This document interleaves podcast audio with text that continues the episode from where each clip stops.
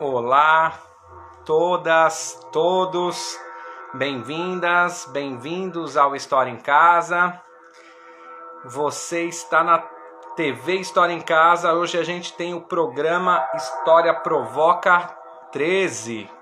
A gente vai conversar com Natanael Fona a respeito de África. Chamar ele aqui. O tema do programa de hoje é Muzumba, uma história da África pré-colonial. A gente está ouvindo aqui de Giridu, As Den Sound of the Future, de Gary Thomas. E ele está no livro Muzumba, A Profecia. Bem-vindo para todo mundo que está entrando aí. Olá, Natan. Boa noite de feira. Ei, Tiago, tranquilo? Tá me, tá me vendo? Maravilhosamente bem. Não tô conseguindo enxergar aqui, ó. Tá conseguindo Sei, enxergar? É, não tô. Então saia e volta novamente. Tá. Eu aguardo um pouquinho aqui. Bem-vindas, bem-vindos a todos que estão chegando aí. Hoje é o História Provoca número 13 e a gente vai falar de África. Natan tá entrando aí, tentou uma vez, não deu certo, agora eu acho que ele vai conseguir se enxergar. A gente está ouvindo de Diridu. Não é eco, Heitor, é a música de Diridu. Ei, Tiago. Olá, Natan. Dessa vez, para mim, você ainda aparece atualizando. Pois é, eu acho que esse problema que tá dando. Bora esperar pelo menos uns 15 segundos e ver se atualiza. Tá bom, você que sabe. Deixa eu colocar o tema aqui. Hoje a gente vai falar de África. Bem-vindas, bem-vindos. Natan está tentando se conectar. Quiser sair e voltar de novo, Natan, pode ser também. O que, que você acha? Nós estamos te ouvindo, mas não estamos te vendo.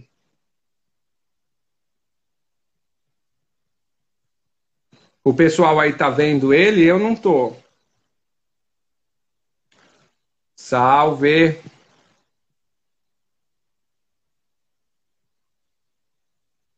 Aguardando o Natan aí.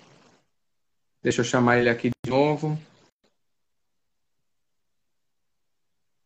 Enviar solicitação. Tá com probleminha de conexão lá.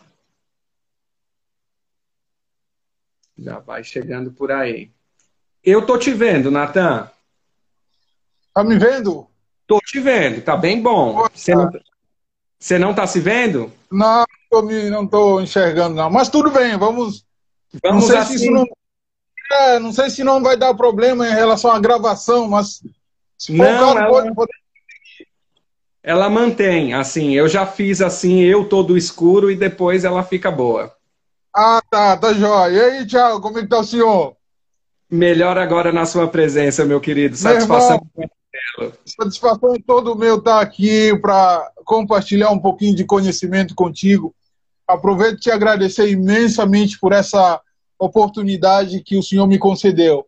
Tá? Isso demonstra que é, como estamos querendo crescer como pessoas, é, porque conhecendo a nossa história que a gente consegue entender o presente e projetar o futuro. É, eu costumo dizer que um povo que não conhece a sua história é um povo fadado ao fracasso. É um povo que não sabe para onde, onde vai e por que está naquela situação. Então, fica aqui os meus sinceros agradecimentos, Thiago. Eu que agradeço também, gratidão. Vou começar com uma leitura, passo para você, porque a gente tem muito a aprender sobre África, viu? Aqui no Brasil a gente precisa muito desse tema. Eu até recebi algumas mensagens do pessoal, vocês têm que ter um quadro aí só de África, semanal, para a gente descolonizar. Vou começar com uma leitura e passo para você aí para a gente Pois- aprender um pouquinho. Vamos Pois lá. não. É, eu vou começar com Guiné-Bissau.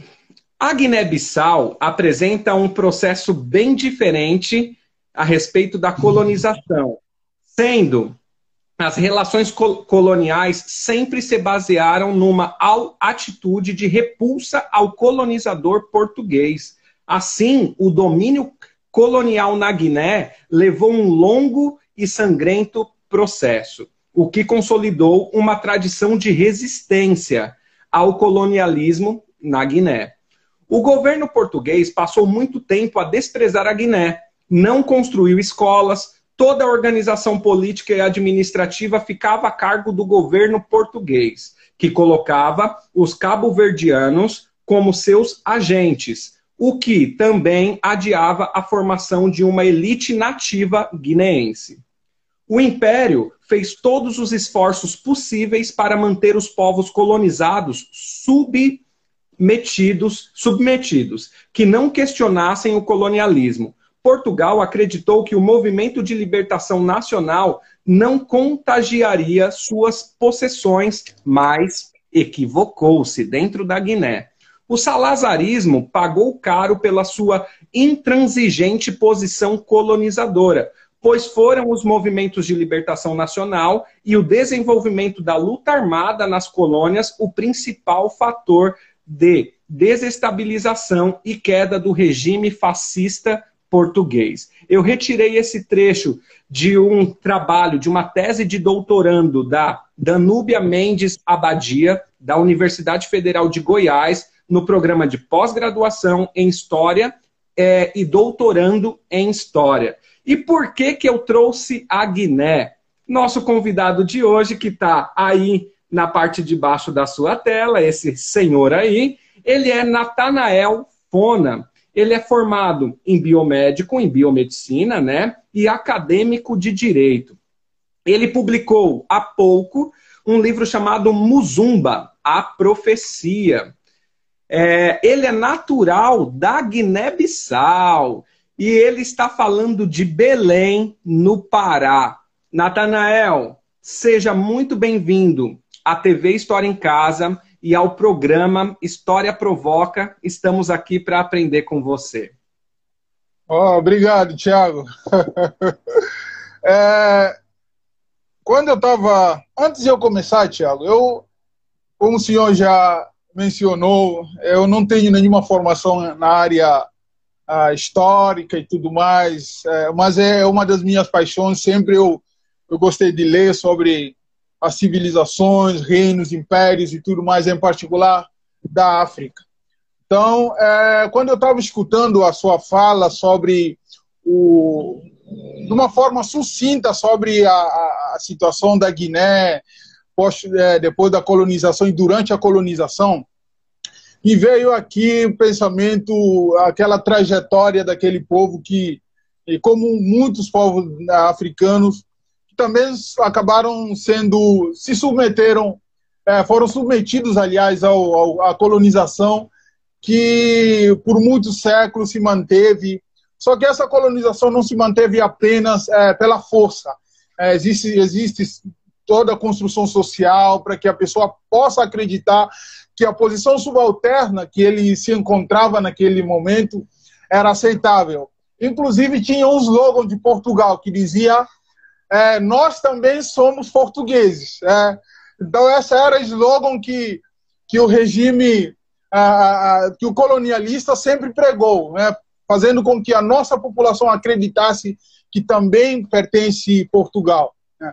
Então, em relação à libertação, diferente dos países francófonos, onde a França teve que manter uma fazer uma política de negociação e tudo mais, os países da língua oficial portuguesa houve uma certa resistência de Portugal, como o senhor mencionou, e o que acabou ocasionando as guerras da libertação. E a Guiné foi um dos marcos principais eh, nas guerras contra o português, inclusive acabou inspirando ah, os demais países como Angola, eh, Moçambique na luta pela libertação. Então é esse esse pensamento que ah, veio a mim logo é, é, durante a tua fala. Mas o interessante é é que após a independência, ou durante a luta pela independência, embora que isso não seja o, né, o objetivo dessa conversa, mas acabou puxando. Mas eu vou resumir logo. Depois da independência, ou durante a colonização. Natan, fica à vontade. Estamos aqui para tá. te ouvir. Segue lá. E se tiver o livro, apresenta o livro aí para gente que você está lançando também. Tá, tá. Isso eu vou falar do livro daqui a pouco. É, é, no, que no que tange ao processo colonizatório, é, realmente tinha uma elite que, que era é, dos cabo-verdianos que, de certa forma, acabavam mantendo o poder lá. Na... Mas naquela época não tinha essa separação entre Guiné e Portugal. É, e Cabo Verde, desculpa. Tanto a Guiné quanto Cabo Verde eram apenas é, província de Portugal, então subentendia-se que era apenas um país. Inclusive, na luta pela independência, é, tem o mesmo objetivo, mesma bandeira e tudo mais, que acabou, acabou havendo essa separação depois da independência com o famoso movimento reajustador na Guiné que os guinenses perceberam que, é, por algum motivo, os cabo-verdianos que mandavam, enfim, presidente da República era, era é, é, origem cabo-verdiana, toda a administração, aquela herança é, colonizadora ainda que parecia continuar perpetrando. Então, eu acho que é, é, eles tiveram a visão, os políticos acharam que aquilo não, não, não seria ideal já que lutaram pela independência e continuaram mantendo aquele sistema. Então, por isso que houve essa separação entre a Guiné e Cabo Verde. Hoje são países amigos, é, cada um seguindo é, o seu caminho para o desenvolvimento. Bacana. A gente, é, não sei se, se você fez essa observação, aqui no Brasil, a gente tem uma ausência muito forte, um, um apagamento da, da raiz africana, é, e, a, e, muitos não conseguem enxergar em si a, que o Brasil é formado por indígenas, portugueses e africanos, né? A, se vangloria muito as raízes europeias da, das pessoas aqui no Brasil, né? é muito mais fácil você ver as pessoas aqui no Brasil é, exaltando sobrenomes é, vindos da Europa, né, dos colonizadores, do que dos povos, tanto nativo da terra aqui na América, quanto trazidos da África. Por isso a importância da sua presença aqui. E, e o espaço, Natan, é livre para você apresentar o discurso e aí a gente vai dialogando. Só vou deixar aí é, para quem tiver assistindo, se quiser participar, esteja à vontade. Aqui o conhecimento a gente vai construindo junto e tem um cardzinho com interrogação aí, é só clicar, faz uma provocação, faz um comentário, faz uma pergunta que a gente traz aqui para a tela e a gente conversa, tá certo? Natan, fica à vontade. pois não, Tiago. É, eu cheguei aqui no Brasil no ano de 2011. Brasil e África em geral, a Guiné-Bissau em particular, sempre teve uma relação, né? não só histórica, é, desde 1500, é, 1530 e tudo mais, que houve chegada dos é, navios negreiros, africanos, por isso que o Brasil hoje é considerado o segundo país com o maior número de negros no mundo. Só perde para a Nigéria, né? inclusive ganha muitos países africanos. Então existe uma, uma grande contingente de afro é, descendentes aqui nesse país, que acaba construindo esse mosaico social é, do Brasil, né, é, as três matrizes étnicas. No entanto, é, a relação com a África é uma relação um pouquinho ainda é, complexa, porque de forma que iniciou aqui no Brasil, é uma forma que talvez é, eu diria que não, não seria, não fosse ideal, é, que é uma, uma relação de escravidão. É, primeiro contato com o africano no Brasil é para vir e ser submetido ao sistema é, escravi, à escravidão e tudo mais. Então isso acaba criando uma certa resistência histórica também, de que aqueles grupos acabam sendo estigmatizados e tudo mais, e acaba reverberando ainda na sociedade. Por isso que tem essa certa resistência, inclusive é, não só no, na questão social, ainda aqui no Brasil existe um grande desconhecimento dos pensadores africanos, dos intelectuais africanos. É, claro, a visão é muito eurocêntrica, a visão ainda. É, então, precisa que haja essa, essa mudança de paradigma. Tiago, eu cheguei no ano 2011, quando eu estava, como eu estava dizendo, eu na Guiné sempre estudei num colégio brasileiro, é uma, uma missão que era é, os professores saíam daqui do Brasil iam dar aula e tudo mais, então sempre tivemos essa, eu em particular tive essa vontade de fazer curso superior no Brasil. E a imagem também que a mídia passa fora, é, aquele país da democracia racial é, e tudo mais. E claro, após chegar que a gente acaba deparando com situações que ainda precisam ser superadas, a situações nas quais é, que não são favoráveis para que haja uma, uma, uma visão igualitária, é, essa democracia racial pregada. É, então, isso acaba tendo impacto é, na, na, como nós, africanos, que chegamos de um dia para o outro e enxergando toda aquela dinâmica social diferente, é, então, isso teve impacto e grande é, nas nossas vidas. O que me levou a escrever esse livro é, que o senhor apresentou, que é Muzumba, a profecia. Desde criança eu escrevi, é, já tinha escrito dois livros infantis lá na Guiné, e aí eu cheguei aqui no Brasil, sempre eu gostei da história, um amigo meu me convidou para assistir uma aula no ensino médio, num colégio aí, sobre a história da África.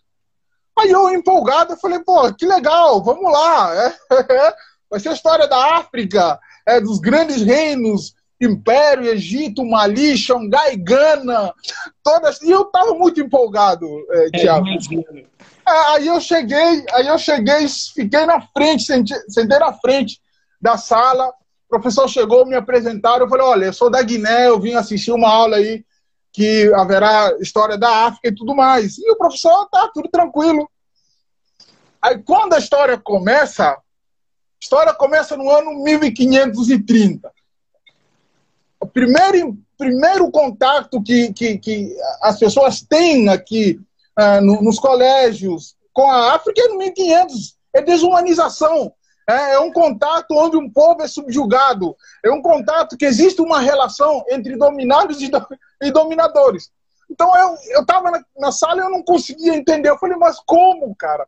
Como resume uma história de 3 mil anos, desde o Egito Antigo, das outras civilizações, dos outros impérios, e resume essa história apenas no ano 1500 para cá. Então, isso foi um dos, um dos motivos que me levaram a escrever esse livro Muzumba. Eu trouxe a história da África pré-colonial, uma história que mostra também que aquele povo é um povo é, que tinha sua organização social, porque foi pregado há muito tempo que não, os africanos estavam lá sem fazer nada, na, na, nas selvas e tudo mais. É, o, que, o que não é verdade. Existe uma organização, sempre existiu uma organização social, política. Infelizmente, a escravidão acabou tendo impacto muito grande que acabou quebrando a evolução é, normal, sequencial de qualquer civilização. E cada povo se evolui da sua forma e tudo mais. E a escravidão acabou tendo essa, esse impacto que, que eu diria, houve essa. Ah, como se fosse o um interrompimento da nossa é, evolução é, como povo. Então, isso acaba também gerando impacto, isso acaba também tendo impacto é, nas vidas sociais. Mas aí eu comecei a falar, não, eu tenho que trazer a história da África pré-colonial. Eu tenho que mostrar que a África não começa no, no ano 1500. A África é um continente velho que tem várias civilizações, impérios, povos, e aquele povo tinha suas organizações, tinham seus conflitos, suas crenças, mitologias. Então, esse é um dos motivos principais que me levaram a escrever esse livro Muzumba. De tão é, extenso que o livro é, é uma trilogia é, eu lancei agora a primeira parte, né, que é o volume 1, a profecia. A segunda parte virá e a terceira. É, e eu fiquei muito preocupado nessa primeira parte, porque é, é o primeiro contato que o brasileiro vai ter com os contos africanos, com as crenças africanas.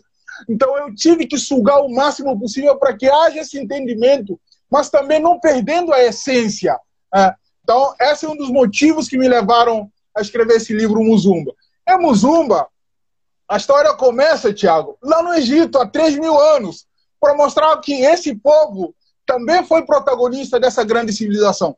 Infelizmente, a sensação que passa quando é ensinada aqui no Brasil a história, por exemplo, do Egito, existe uma dissociação entre Egito e África. Mas o Egito é uma civilização, como diz o grande antropólogo é, senegalês Sheikh Anta Diop, durante seus estudos ele comprovou que é uma civilização que ocorreu, que foi desencadeado na África pelos africanos. Infelizmente, devido é, situações é, como é, toda vez que a gente vai dando a justificativa, mesmo não querendo, mas a escravidão e a colonização acaba entrando como um dos entraves dessa, desse processo. Por exemplo, existem, existem várias, é, é, várias, é, como é que eu digo, construções históricas, várias construções também é, que poderia também ter sido conhecido pelos, é, pelos brasileiros em geral no Ocidente.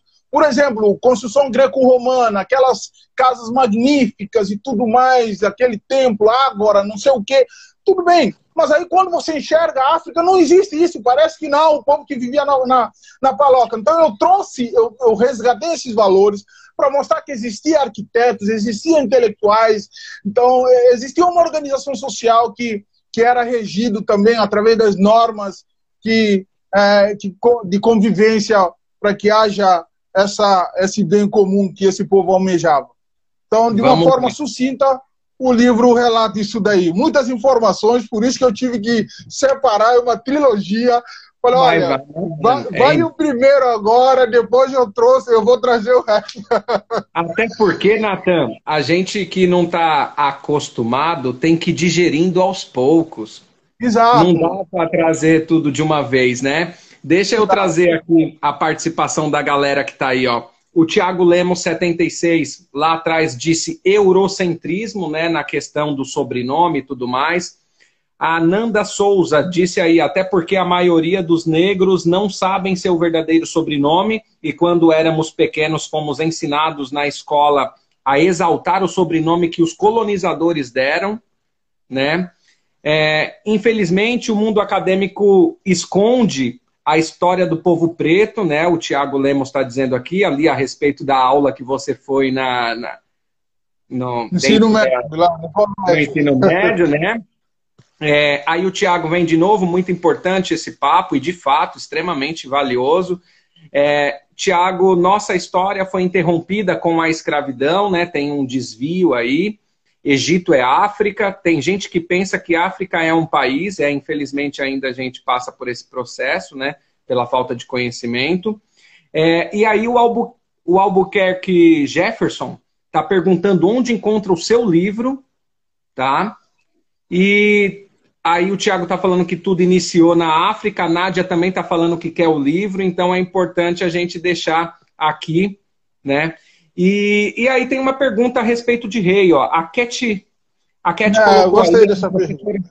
É, a Cat é professora de história, ela colocou aí, ó, não há um interesse real em se mostrar a nossa verdadeira história. E aí o Jefferson colocou uma pergunta aí, ó. O termo rei, né, aplica-se às lideranças africanas, visto que esse termo é um conceito é, eurocêntrico, né? Certo, é, certo. Então, já que a gente está falando de África pré-colonial, a gente tem também os livros colocando muito de uma forma é, é, geral, tanto. E, e, eu acho que muito se, se pode fazer é, paralelos entre o povo africano antes de 1500 e o povo originário do Brasil antes de 1500 também, né? Os indígenas. E aí ele pergunta a respeito do termo porque em alguns lugares coloca como tribo, alguns lugares, né? Porque são todos termos europeus, ou então da língua já latina, língua grega, língua romana, que eles que vão escrever a história tanto dos povos indígenas na América quanto dos povos africanos, né? E aí segue o barco e lembro, quem quiser participar, escreve no card que eu projeto igual projetei a do Jefferson aqui. Natan, é com você novamente. Uh, Tiago, é importante entendermos que a África muitas das vezes, quando a gente ouve falar África e acha que é uma, uma coisa homogênea, tudo igual. Mas a África existem, inclusive nós africanos dizendo, dizemos que existem várias Áfricas. Por exemplo, uma coisa muito interessante, lá na Guiné, se você tinha, se você me perguntasse na Guiné, e aí você é africano, eu vou dizer não, eu sou guineense, porque nós lá não temos essa essa necessidade de reafirmação. Então lá é muito mais é, cada país, ou eu sou de tal tribo, eu sou de tal etnia. É importante entender que existem várias Áfricas, entre aspas. É, existe a África é, sariana, considerada África branca, existe a África subsaariana, a África do Sul. Então, cada lugar com suas peculiaridades, embora que tenhamos uma mesma base cultural, mas existem peculiaridades. Por exemplo, na Guiné, um país muito pequeno, com 36 mil e 125 quilômetros quadrados, é um país que, por, que comporta mais de 32 grupos étnicos. Então, cada grupo étnico possui a sua organização social. Cada grupo étnico possui a sua forma de, de, de, de organizar a vida social, da liderança. Tem grupos que têm um líder supremo que é chamado de régulo, não rei. Eu usei o termo rei, Tiago, para que haja entendimento para os brasileiros. Não é que. Não, tem, não eu usei para que haja entendimento. Porque se eu tivesse usado muitas outras a, a, linguagens, por exemplo, Reglo, é, Lantindan, não sei o quê, então haveria uma, uma espécie de cacofonia, as pessoas não vão entender. Por isso que eu usei a, a palavra rei, para que haja essa compreensão. É, como eu estava dizendo, na Guiné, um país tão pequeno, existe uma diversidade cultural muito grande. Por exemplo, existem tribos que têm líder supremo, que não é chamado de rei, mas são chamados de reglos, é, outros outras designações, que para que haja entendimento para um brasileiro, eu digo rei. Aí o brasileiro entende. Tudo bem. Só que ouvindo uma tribo, Tiago, a minha tribo, ela é anarquista. Nós não temos rei, não temos líder supremo, não temos é, nenhuma liderança que todo mundo é, ovaciona ou presta homenagem. Muito pelo contrário. Inclusive, eu tive essa, essa situação no, no meu primeiro semestre de faculdade de Direito. Aí o professor chegou na, na sala e começou a dizer: é, as, sociedades que não têm organização, que não têm é, um líder supremo, são sociedades que vivem em luta pela sobrevivência, cada um mata o outro, é, as sociedades anarquistas. Aí eu escutando aquilo, eu, cara. Aqui no Brasil, falei, Aqui no Brasil. É é, na aula de direito, sobre questão do Estado. É. Então ele estava dizendo que a questão do anarquismo, onde tem anarquismo, não há regra. É. Não há uma, uma, um modo de vivência passível, pacífico. É, o conceito de anarquia ele é, é deturpado e levado para uma desordem, né? Exato. Exato, eu acho é porque, que é, é, é. porque a galera talvez nem saiba quem é Bakunin. Pois é, olha. É, né? Então, então já, fica, já fica uma indicação de leitura aqui, né? É. Então, Bakunin, talvez, para entender um pouco mais sobre a anarquia. É. Pois é, Tiago, continuando, o professor falou tudo aquilo, eu levantei a mão, contestei. Falei, não, professor, peraí. Eu vim de uma tribo anarquista, mas não tem toda essa balbúrdia. É, existe uma organização social. É, não existe uma tribo mais organizado. Não estou não, não aqui fazendo uma, uma publicidade leviana, mas não existe uma tribo mais organizada como a nossa. Nós somos considerados como tribos marcianos. Então, existe uma certa regra é, de convivência, talvez de forma é, é, não expressa, mas existe isso. Que eu fiz também a questão de relatar no livro. Aí você pergunta, mas espera aí, na, na, sua tribo, na sua etnia, se tiver problema, quem resolve? Já que ninguém, ninguém manda em ninguém. Só que existe uma organização que nós é, é, é, é um processo que todos os homens da tribo precisam passar, que é um processo de amadurecimento. Então, é, é, é, como se, se tu vai seguindo, vai, vai é, aumentando de grau, vai subindo de nível nível. Por exemplo, a criança tem que nascer e tem que aprender tal coisa, depois de chegar à adolescência tem que fazer tal coisa, até chegar no momento crucial, que é o momento de circuncisão. Então, quando você chega nesse momento de circuncisão, aí você transforma no ancião. Então, isso quer dizer que todo mundo tem a possibilidade de tornar um ancião. E qual é a função dos anciões? Quando tiver problema na aldeia, os anciãos que sentam e tomam as decisões. Embora sendo uma sociedade anarquista, mas existem um modo de convivência pacífica. Inclusive, é, é eu relatei isso aí no livro. É, eu trouxe muito a questão da, da, da, da tribo a qual eu pertenço, a organização social, como os problemas são resolvidos e toda essa trajetória. Então, justamente. É, o povo esquece que existe algo denominado ética. Sim, sim. Né, na sua literal palavra, no, sim, na não moral. da palavra. É. Então, aí você não precisa de governo. Com né? certeza.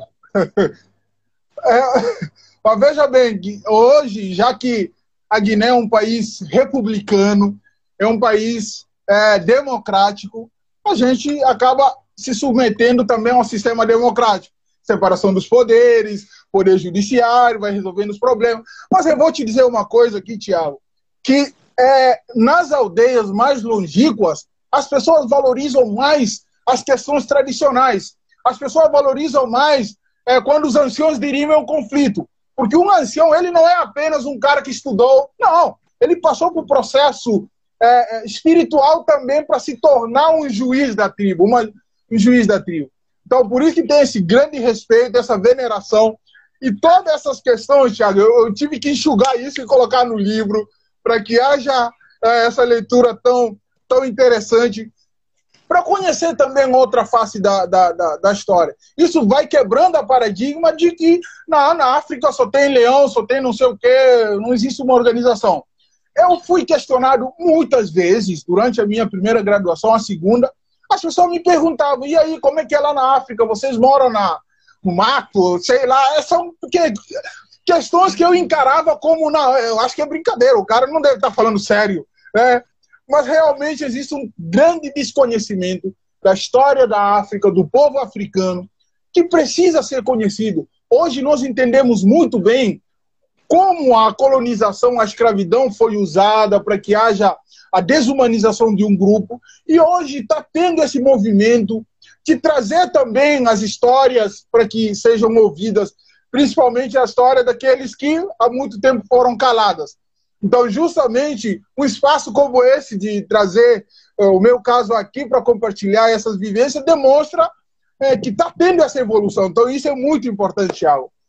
Natan, eu ouvindo você dizer isso, na minha mente só vem a ideia do oprimido virar opressor. Por quê?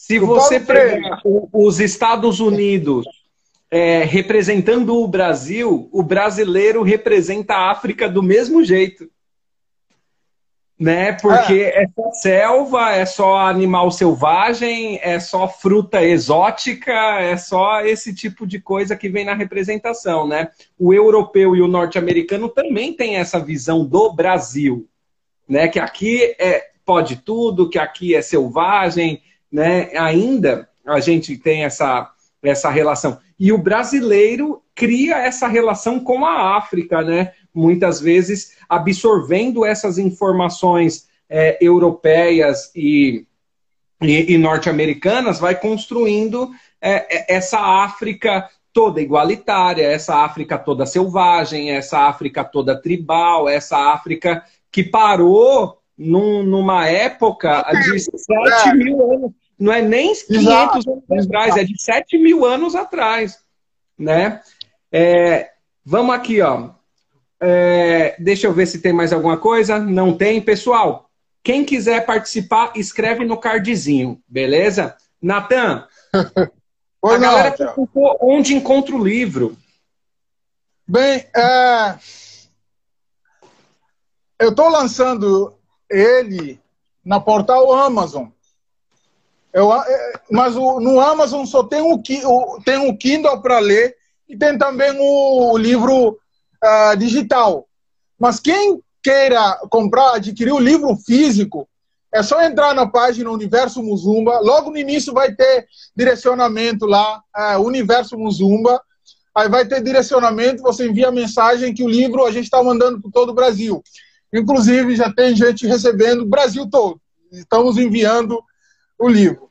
Então, é só entrar Inclusive, na página. É, já fica a dica. Segue ele lá. Entra, tem um link no, na sua bio, né? Que já acessa sim, e já entra em contato acessa com... contato.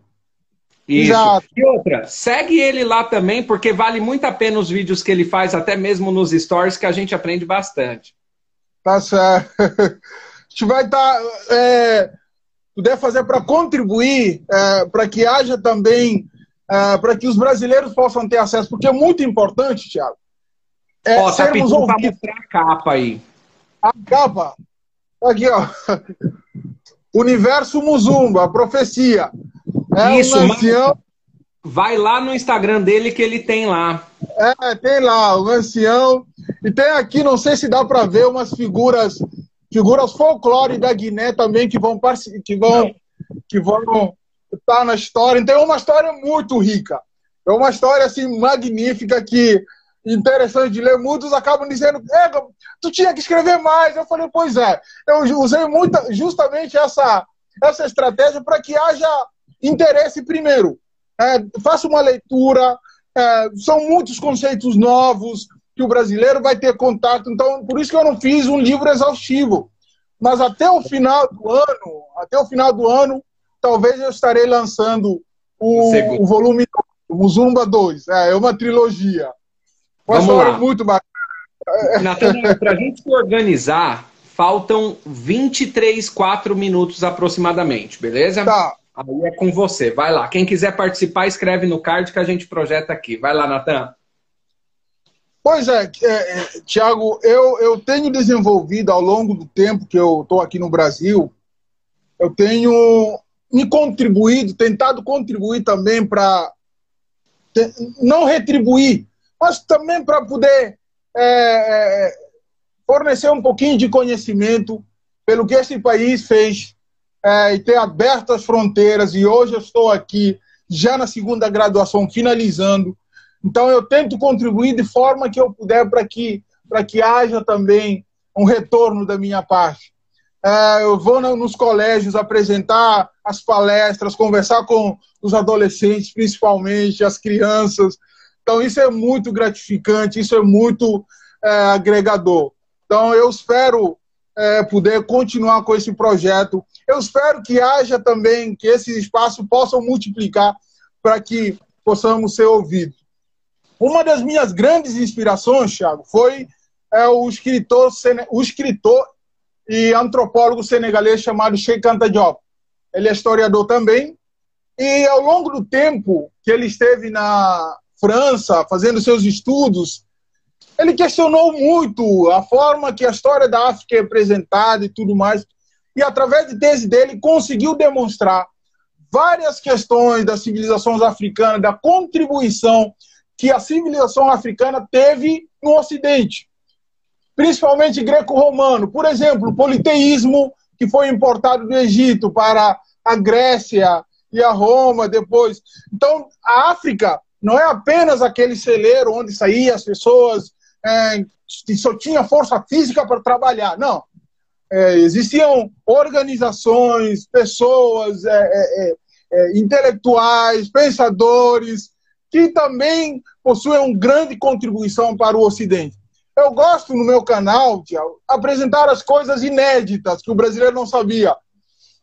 Por exemplo, que existem existe filósofos na África. Aí as pessoas, poxa, como assim? Né? Agora a galera que, descobriu o Franz Fanon é. esses dias aí. né? Existem filósofos, pensadores, as pessoas que, que através de seus pensamentos, conseguem é, é, trazer uma luz a, a, a, aos jovens, acadêmicos. Então, é um, é um continente é, que eu tento generalizar, mas não tem como generalizar, porque existe uma heterogeneidade muito grande cada país, cada lugar, cada é é, é, é, é, povo com, com todas as suas organizações. mas é um grande continente que, que ainda tem muito potencial para mostrar que tem crescido ao longo desse tempo, é, depois da independência, tem realizado grandes, uh, grandes projetos, façanhas, principalmente a União Africana foi uma das organizações de grande impulso que hoje tutela os países africanos, porque unindo que a gente acaba sendo forte.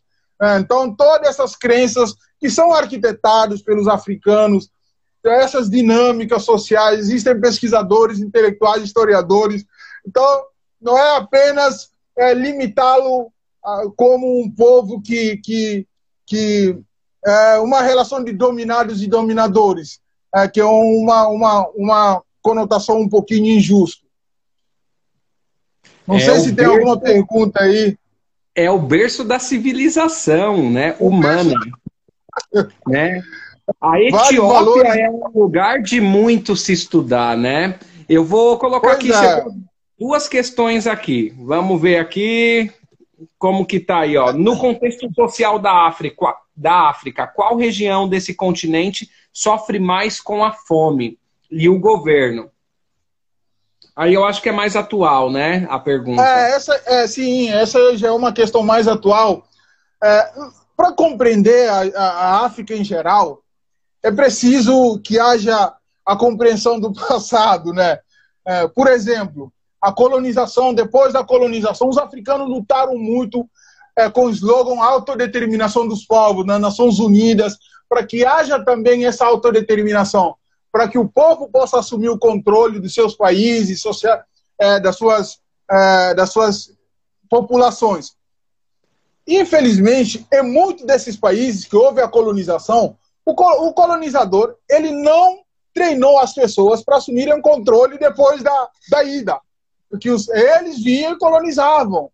É, não tinha uma, uma, um treinamento dos nativos para que eles possam assumir o controle social e político dos seus respectivos países após a independência. Então, após a independência, houve uma separação abrupta e nesse espaço acabou tendo vários conflitos, que também é normal em qualquer sociedade. É, os Estados Unidos já teve também guerras civis, guerra civil na luta pelo poder, quando o Estado é novo, tem sempre esses conflitos. Os Estados africanos, não obstante, poucos é, tem alguns que estão 30, 40 anos de independência, então são estados novos ainda, que têm lutado, que têm, é, é, é têm trilhado os caminhos de desenvolvimento. No entanto, existem essas dificuldades que são enfrentadas. É. Então, é, quando a gente é um vai. Processo, é um processo de decolonização, né? Exatamente, exatamente, porque sempre haverá reacionários que vão tentar é, impedir ou questões é, tribais envolvidas que são suscitadas de uma forma leviana só para tentar justificar as interferências estrangeiras. É, nós vimos muito isso. Por exemplo, a África foi o palco das guerras de, de, de, de polo, polo capitalista socialista. Foi uma, um dos palcos. É, entrega armas, só, aquelas guerras civis que são relatadas na televisão. Mas hoje, vários países, é, existe uma organização que tem tutelado para que haja pacificação social e assim os países trilhando via de desenvolvimento. É, a África subsaariana, historicamente. Sim, pode falar. Não, é que a, a Nádia colocou algo interessante aqui, a Nanda Souza. Em 2018, fazia um estágio no PIBID e fiz um trabalho com as crianças de 10 anos sobre racismo e acabamos abordando sobre o continente africano. E a maioria das crianças tinha uma visão pejorativa da África, né? Aí ela diz: quando eu mostrei é, prédios, médicos, carros, avenidas, eles ficaram assustados. E isso não está longe em 2018, isso, hein?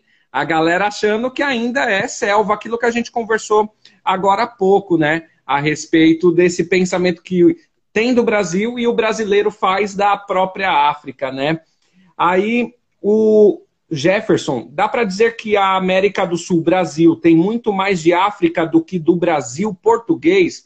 Aí eu já respondo e depois passo para você. É, vou lembrar o Darcy Ribeiro das nossas matrizes né, de África, é, Portugal e Tupi, que é muito importante, que é o primeiro contato com é, dos portugueses com os, com os povos originários aqui da terra, né, da América. Então, os indígenas também. Uma, é, cerca de 30% do idioma brasileiro falado aqui, né, que não é errado talvez falar brasileiro, é de origem é, é, indígena. E também a gente tem muitas palavras de origem banto e urubá também no nosso, no nosso português do Brasil, falado aqui no Brasil, né? É, e aí, eu eu, eu vendo muito no seu discurso, Natan, um discurso de um indígena brasileiro, de um, de um nativo aqui, de um, de um originário do, do continente americano, porque ambos foram é, é, tirados, as, tentado arrancar seus frutos, né, pensando numa árvore, chegando no tronco, no tronco, até tentando arrancar suas raízes, mas as raízes, tanto africana quanto dos povos originários da América, elas resistem até hoje, né? Aí eu passo para você de novo e lembro que a gente tem cerca de 14 minutos. Tá. É, essa, essa sua última fala, justamente eu nasci em um país onde todos nós somos iguais. Né? Então a gente nunca lidou com essas questões de que existe uma diferenciação, de que a produção de pouca ou grande quantidade de melanina te dá uma certa, um certo privilégio ou não. A nossa geração não teve isso. Então nascemos, para nós aquilo era normal. Aí tu chega aqui no Brasil, tu sente impacto. tu sente impacto, aí tu começa a, a descobrir várias coisas. Então, justamente, para nós, eh, Tiago, para nós é muito mais tranquilo, porque lá já temos a nossa construção, já temos uma história que a nós é contada, é, de que tal, é, tanto a África pré-colonial como colonial, para que haja compreensão, e também pós-colonial. Ou seja, Hoje, por exemplo, na África, nós assumimos todos os cargos. Eu digo isso porque aqui no Brasil, um dos traços da, da, da escravidão, existe uma certa, é, uma certa diferenciação que ainda é bem visível de um grupo que mora na periferia em detrimento daquele outro que é mais é, possui mais bens econômicos, tudo mais, que é fruto de construção histórica da história do Brasil. Na Guiné, na África em particular, é diferente. Na Guiné, nós, é, eu, eu, vejo médicos, desde criança, vi médicos parecidos comigo.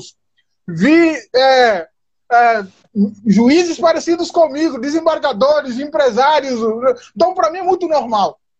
É muito normal. Diferente de um brasileiro, por isso que muitas das vezes eu entendo perfeitamente quando você vê a família é, alegrando com aquela conquista, ou um médico negro aqui no Brasil, de como é visto, eu entendo perfeitamente. Né?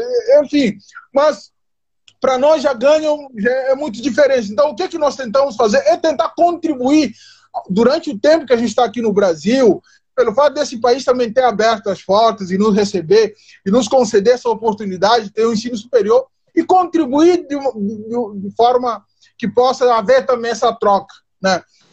É, é, é, então, isso acaba nos levando nesses discursos, nesse diálogo, nesses debates e tudo mais. É, justamente, é, mas eu compreendo a sua fala de, de, dessa questão de tentar arrancar o raiz e tudo mais, mas não tem como. Como diz o, o grande panafricanista chamado Isidoro Tomás Sankara, ele diz: olha, podem derrubar o tronco, mas se as raízes estiverem lá embaixo não tem como, a árvore reflorescerá. É, não, não dá, não dá, tem que tirar da raiz. E isso eles é, não conseguiram ainda é, bem. É, né? é impossível. impossível. Natan, o que mais de, de, de tradição oral que vem passando de povos para povos e vai chegando até você que você coloca dentro do livro? É, é, muito interessante, Thiago, essa, essa tradição de oralidade, porque é, o desconhecimento dos grandes escritores, é, pensadores, histórias africanas, é, existe uma certa alegação de que não é porque eles costumam oralidade, que na verdade é uma falta de vontade embutido com, com é, o, o, racismo epistemiológico que recusa que esse povo tem envergadura intelectual de produzir o conhecimento. Por isso, quando tem um escritor africano, porra, escritor africano, como assim? Mas a oralidade, Tiago, é muito importante, que a oralidade não é porque não é por falta de conhecimento das escritas. Os mouros é, já escrevem há muito tempo. É, o, o, o, porque existe uma, uma, uma relação também da África e o mundo arábica, da expansão arábica e tudo mais antes da, da colonização. Então, aqueles povos já escreviam os mouros, tinha povos que já, já, já tinha desenvolvimento da letra literária, mas justamente existe essa predominância da oralidade, porque nós entendemos que a escrita ela não consegue manifestar a essência de uma palavra, a essência de um pensamento. Então, por isso que é necessário a oralidade. Nós temos muito essa tradição, Tiago. Eu me lembro agora, estou me lembrando agora, que todas as vezes, quando eu era criança, é, nas noites de luar, a gente ficava na rua, é, olhando para a lua e os nossos avós contando as histórias. É, então isso, isso é, é tão, é uma coisa assim tão boa, é que faz parte da nossa tradição. Isso não quer dizer que os africanos não produzem. Existem vários escritores africanos, é, vários intelectuais que eu, eu compartilho todas as semanas aí na, na minha rede social, lá, Universo Muzumba, que as pessoas podem estar tá acompanhando. Então, justamente nessa. Não é só porque sabe contemplar o belo que não faz nada, né?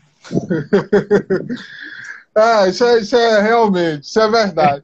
Então, então, justamente isso daí. Então, a oralidade ela acaba, acaba desempenhando esse papel é, nesse sentido, para que haja o entendimento da essência da palavra. E não só a oralidade, através também dos cantos. É, nós temos muita tradição nos cantos, é, nos provérbios.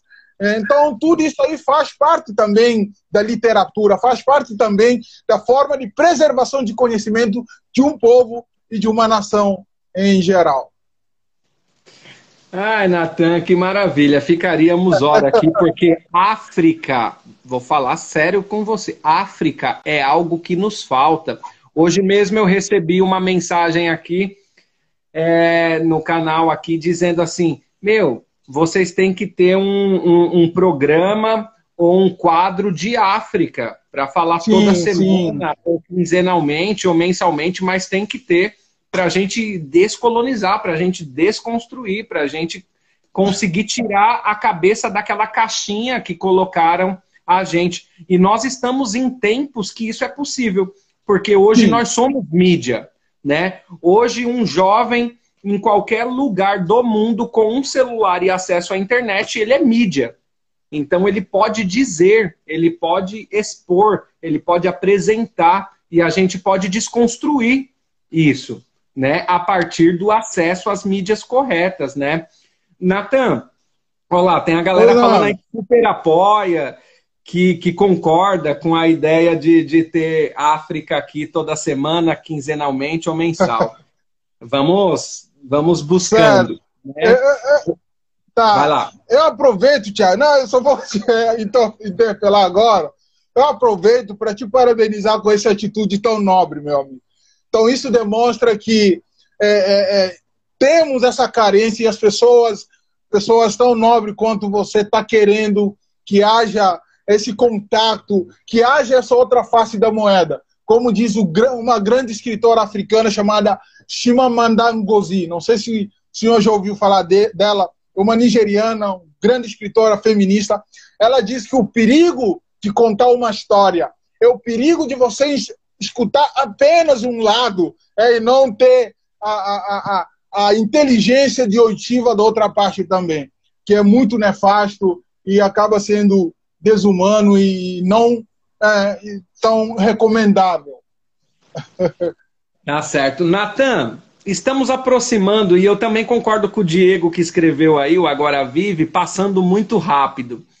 É, você acredita que falta só cinco minutos já, Natan? Caramba! E nesse, e nesse momento de faltando tão pouco tempo, olha os coração subindo aí. Nunca vi subir tanto coração aqui. É, Natan, cabe nesse momento aqui a gente, eu perguntar para você uma coisa. o que, é tão, o que é tão necessário dizer sobre África pré-colonial que não explorei de você, que os nossos convidados não conseguiu perguntar e a gente não conseguiu tirar?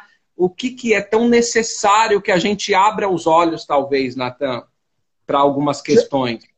Tiago, eu, eu, eu gostaria que as pessoas entendessem que a história da África ela não começa no ano 1500. Quando uma criança brasileira ela tem um contato, o primeiro contato com um povo, é um contato de dominação e dominados, dificilmente essa criança enxergará esse sujeito com igualdade. Dificilmente.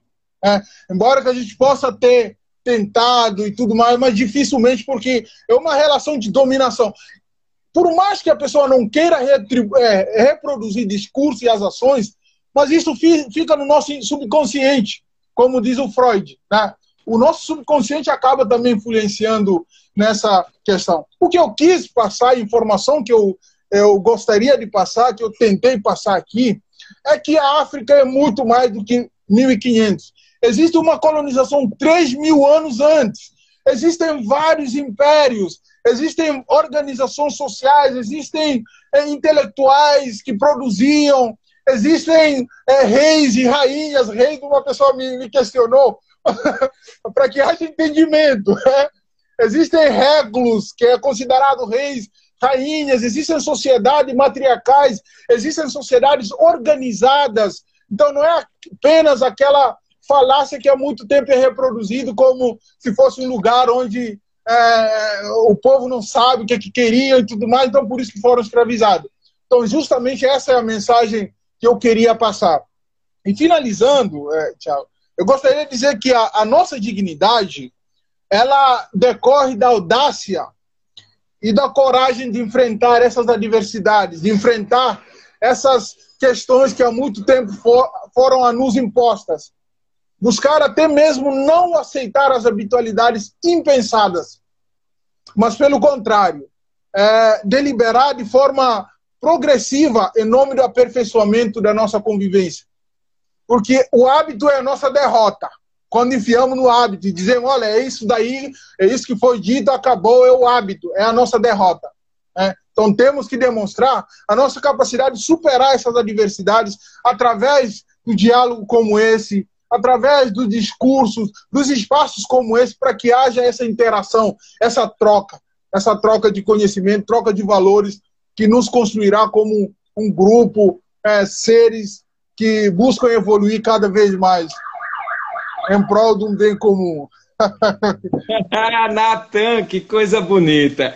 Ó, é, o Instagram, infelizmente, avisa pra gente só faltando 30 segundos, 30 segundos e normalmente eu me despeço da galera aqui é, sempre muito rápido. Mas olhando o relógio aqui, já faltam 10 segundos para as 8 Deixe horas. Vai. Tá chegando no nosso horário. É, eu quero muito, com tranquilidade, agradecer sua presença aqui. Dizer que a TV História em Casa está aberta para receber você. É, sempre que quiser, apareça por aqui. Pelo que eu estou vendo nos comentários aqui, foi muito bom, porque o tempo passou rápido, a galera está parabenizando, falando que tem que ter mais. Então, nós estamos de é, telas abertas, né? Hoje em dia não é mais portas, estamos de telas abertas para te Sim. receber. E aí, vamos para suas considerações finais. Agradeço demais a sua presença aqui. Espero que tenha sido de tanto valor para você, como tem sido para mim e como eu tenho certeza que foi para quem está assistindo a gente. É, Tiago, eu, eu que agradeço, eu que agradeço pela, por essa oportunidade e dizer que foi muito, é, talvez até superou a minha expectativa é, e foi um, muito bacana poder estar aqui dialogar contigo. E eu agradeço imensamente as pessoas que deixaram é, seus afazeres e estão aqui nos acompanhando, nos assistindo é, nessa noite. Então, meus sinceros agradecimentos. Mais uma vez, eu vou deixar para quem queira saber mais sobre o meu trabalho, pode é, ir na página Universo Muzumba e seguir lá. É, e o livro também está disponível no, no, no, no, KDP, no Kindle da, da, da Amazon. Mas eu recomendo o livro físico, que é quase o mesmo preço e o envio é todo o Brasil.